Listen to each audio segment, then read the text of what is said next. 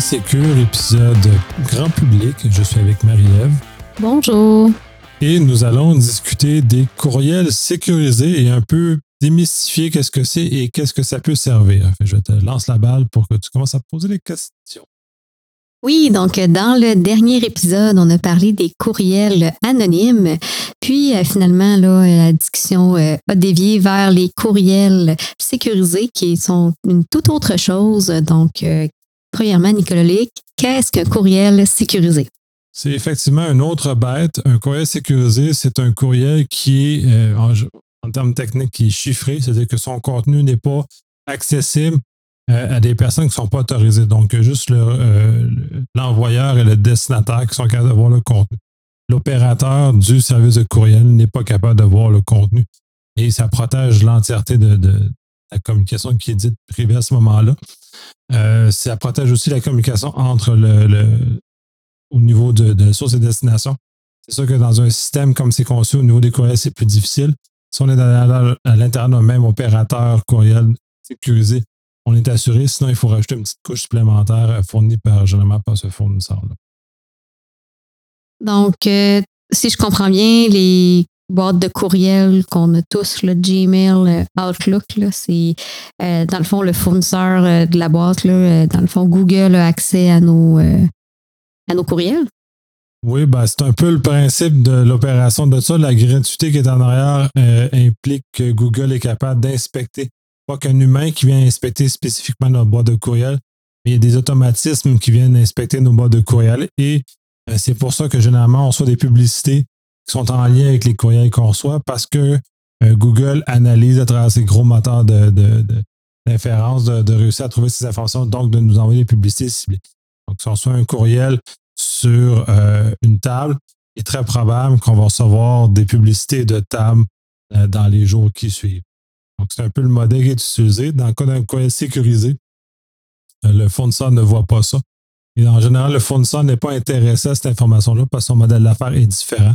Donc, il ne réutilisera pas, il nous pas de choses. Donc, il, assure une certaine euh, vie privée aussi, et il protège notre, notre information. C'est super intéressant parce qu'on transige quand même beaucoup d'informations euh, par courriel. Je suis pas mal sûre que plusieurs euh, d'entre nous aimeraient garder certaines informations privées. ce, service-là, ça ressemble à quoi? C'est quoi les coûts que ça l'engendre? Ben, le service qui est le plus médiatisé au niveau de, du courriel sécurisé, c'est ProtonMail. il y a eu Hushmail qui était longtemps publicité. Il y a eu quelques petits des mêlés avec la justice qui ont rendu ça compliqué, mais en tout cas, ProtonMail est le, le, en tout cas, le, le standard dans, dans, le domaine.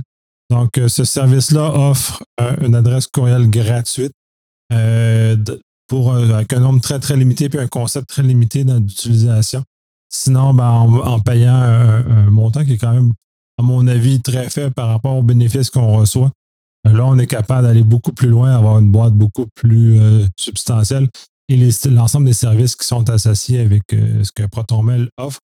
Et ProtonMail offre, c'est que, au-delà du fait qu'ils garantissent qu'ils ne vont pas inspecter les courriels, comme Google fait, ils vont assurer aussi que le chiffrement est complet du contenu des courriels. C'est que même eux-mêmes, s'ils voudraient, ça leur tenterait à un moment donné de changer une idée, euh, changer d'idée, ou qu'un de leurs employés décide euh, du jour au lendemain de vouloir aller fouiller dans une boîte qui est pas censé, il ne serait pas capable puisque la clé qui permet d'accéder au courriel n'est disponible qu'à l'utilisateur et non à l'opérateur. C'est intéressant. Puis, euh, comment est-ce que ça fonctionne? Donc, moi, je me crée une adresse euh, proton, euh, proton.com. Puis là, j'utilise cette adresse-là comme mon adresse principale. Par contre, mes, tous mes, mes, comptes fonctionnent déjà avec une autre adresse courriel. C'est assez fastidieux d'aller changer toutes les, choses qui sont déjà établies. Y a-t-il d'autres solutions? Ouais, ça, c'est un certain problème. C'est des discussions que j'ai eues avec plusieurs personnes. Une fois qu'on on, a déjà notre empreinte avec une, autre adresse courriel, c'est très difficile de changer. Ça, je, comprends. Puis euh, c'est un effort manuel sur tous les sites qu'il faut faire. Euh, j'ai déjà commencé sur plusieurs sites à faire cette modification-là parce que je suis en train de basculer euh, entre autres, j'avais du Gmail qui était utilisé, pas exclusivement, mais ça en fait partie. Et j'ai commencé à changer vers mon adresse Proton à ce moment-là. pour basculer tous ces courriels-là qui sont inspectés, dans le fond, que Google me profile vers une adresse où je sais qu'ils vont être mis dans un contexte beaucoup plus sécurisé et dans lequel, même si même si Proton voudrait aller voir, ne pourrait pas avoir le contenu. Pas que j'ai du contenu très, très secret, mais quand même, me faire profiler n'est pas nécessairement quelque chose que euh, je me sens très à l'aise. Intéressant. Puis, est-ce qu'il y a un moyen de lier euh, le, Proton avec nos courriels actuels? Est-ce que tu peux expliquer le sens de ta question? Je ne suis pas sûr de comprendre. Euh, je veux dire, synchroniser un peu les courriels actuels comme au lieu de recommencer de zéro, il n'y a pas moyen d'avoir un shortcut? Ben non, c'est un peu ce que je disais, c'est que là, c'est comme une nouvelle adresse courriel qu'on a. Euh, c'est sûr qu'on peut, euh, dans certains cas, l'ajouter à notre euh, logiciel le courriel. Je crois que c'est en version payante seulement qu'on peut le faire. Mais cela étant dit, on peut l'avoir, puis à ce moment-là, comme on est dans la version payante, ben, on est capable d'avoir notre logiciel, on est capable de prendre les anciens courriels et les déplacer dans, dans Proton. Fait qu'on peut les enlever de, Gmail, nos anciens, les, mettre dans, Proton pour une conservation sécuritaire. Euh, par ailleurs, ceux qui continuent de nous envoyer à notre adresse Gmail, par exemple, vont continuer à l'envoyer à cette adresse-là. Donc, il faut aller voir le site en question, aller faire l'opération de changer ça. Donc, c'est ça que euh, c'est un peu fastidieux, c'est un peu plate comme processus, mais il y a un certain nombre de, de choses qui, valent peut-être la peine justement de déplacer d'un à l'autre comme ça, justement pour euh, euh, se, prémunir d'un certain nombre d'invasions à notre, vie privée, garantir qu'il euh, n'y a personne qui est capable de lire et que les communications avec certains systèmes sont eux-mêmes sécurisés, que personne ne peut venir les espionner. C'est super intéressant. C'est sûr que ça parle à différentes personnes. Je pense que différentes personnes utilisent leur courriel pour différentes choses également. Donc, euh, c'est sûr que c'est une bonne pratique dans le cas qu'on utilise nos courriels avec l'information sensible, l'information qu'on veut garder anonyme. Euh, de commencer par cette étape-là serait déjà une bonne, euh, une bonne étape. C'est une façon effectivement de se protéger davantage. Ça évite justement qu'on se retrouve dans des, situations plus précaires.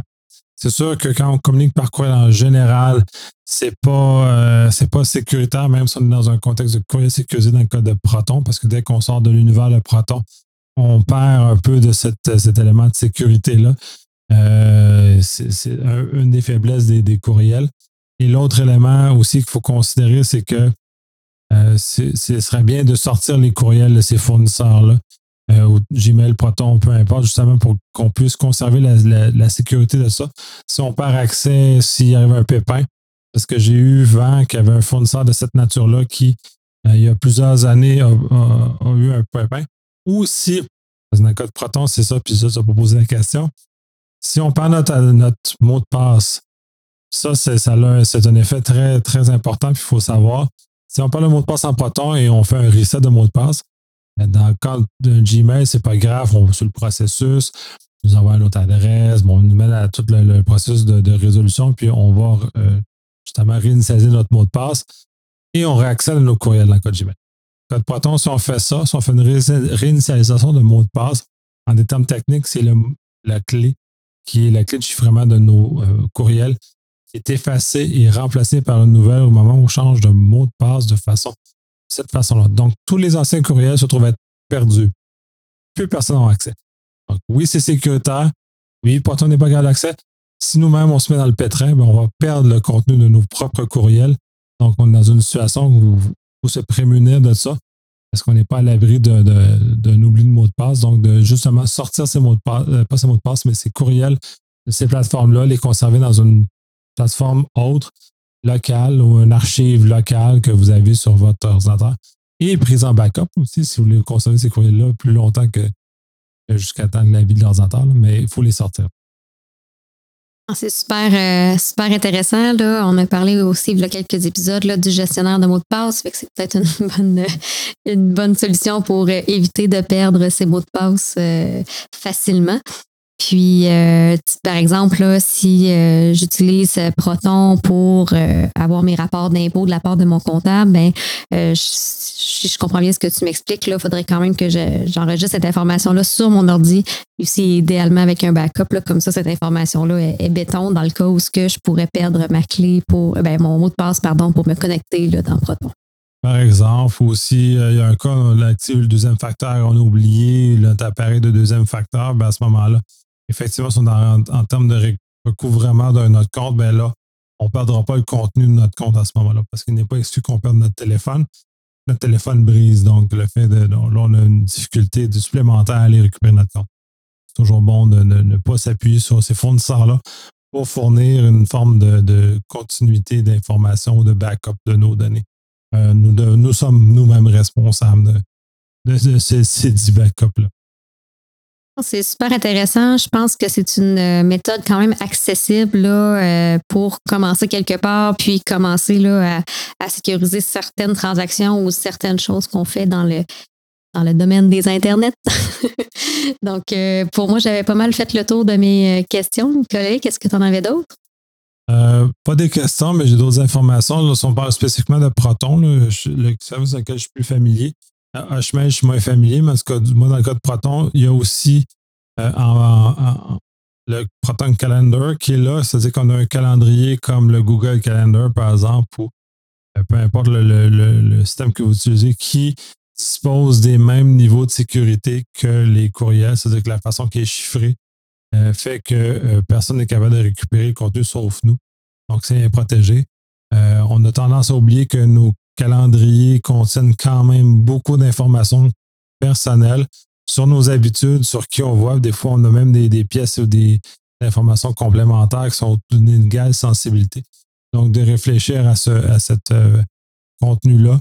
Il y a en bêta le Proton Drive qui sont en train de développer, c'est-à-dire une espèce de concurrent à un Dropbox, mais dans ce cas-ci, qui répond aux mêmes critères de sécurité que, euh, que le restant de leur système et euh, a l'avantage de pas avoir à, devoir nous utiliser un système supplémentaire comme Box Cryptor pour nous protéger d'un Dropbox qui voudrait venir fouiller dans nos informations. Et il euh, ne faut pas se, leurrer. Dropbox vient fouiller dans nos informations. Ils ont commencé à utiliser certains scripts qui permettent de détecter des fichiers ou des éléments qui sont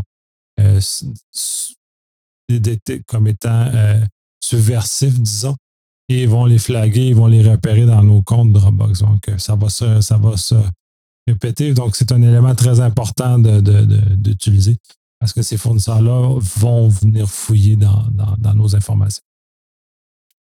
Euh, c'est vraiment particulier, puis c'est vraiment des, outils qu'on est qui sont rendus indispensables, puis qu'on utilise euh, quasiment au quotidien parce que c'est des, choses maintenant qu'on a besoin pour euh, gérer nos, horaires et nos emplois du temps. Donc, c'est vraiment super intéressant là, de, euh, en fait, de, les sensibiliser au fait que cette information-là est accessible par les fournisseurs puis d'avoir des, ressources qui sont plus sécures à utiliser. Tout à fait, puis savoir justement qu'on puisse être maître de la protection de nos informations. Est-ce que tu veux rajouter autre chose? Non, ça fait le tour pour moi merci bien, Nicolas, d'avoir euh, éclairé ce sujet et je vous dis à la prochaine. À la prochaine.